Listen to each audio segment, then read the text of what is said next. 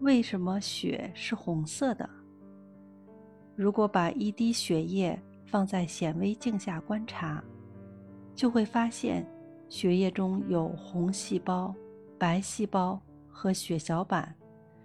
除了这些有形成分外，还有一部分是无形成分组成的血浆。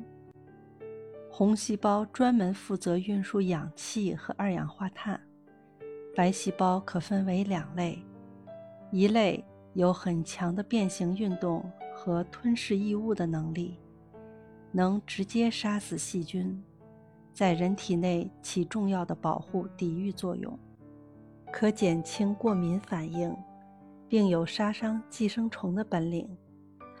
另一类有较强的变形运动和吞噬功能，进入结缔组织内能分化成巨噬细胞。血小板的形状很不规则，具有凝血功能。血浆包括各种矿物质、糖类、脂类、蛋白质、激素、酶和维生素等。血液里含有大量的红细胞，它和其他的细胞一样，由体内的骨髓产生，主要由血红蛋白组成。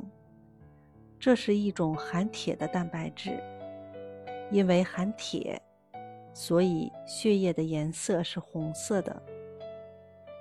人体内有多少血液？一个成年男性的身体内。大约有六升血液在循环流动，一个成年女性约有五升。